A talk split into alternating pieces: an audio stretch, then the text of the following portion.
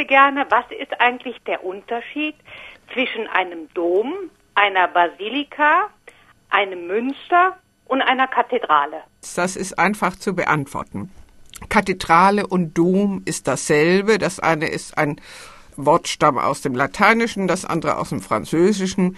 Beides ist eine Bischofskirche. Das heißt, die Amtskirche eines Bischofs oder Erzbischofs nennt man Kathedrale oder Dom.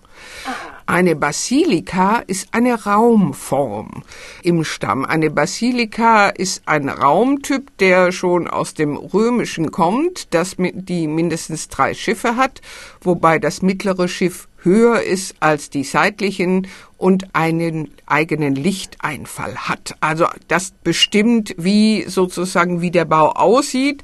Dafür gibt es noch seit einigen Jahren den Ehrentitel einer Basilika Major, mit dem der Vatikan bestimmte Kirchen auszeichnet. Aber eigentlich benennt das Wort Basilika die Raumform Aha. einer Kirche.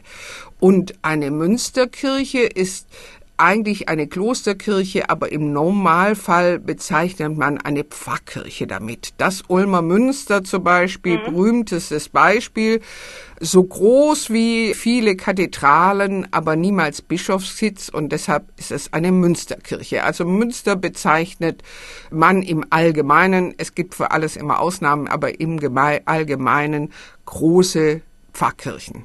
Wenn ich dann nochmal nachhaken darf, Dom und Kathedrale, beides Sitz des Bischofs, aber ansonsten ist die Verwendung des Begriffs beliebig? Sie meinen Dom oder Kathedrale? Genau, meine ja, ich, natürlich. richtig. Kann man austauschen.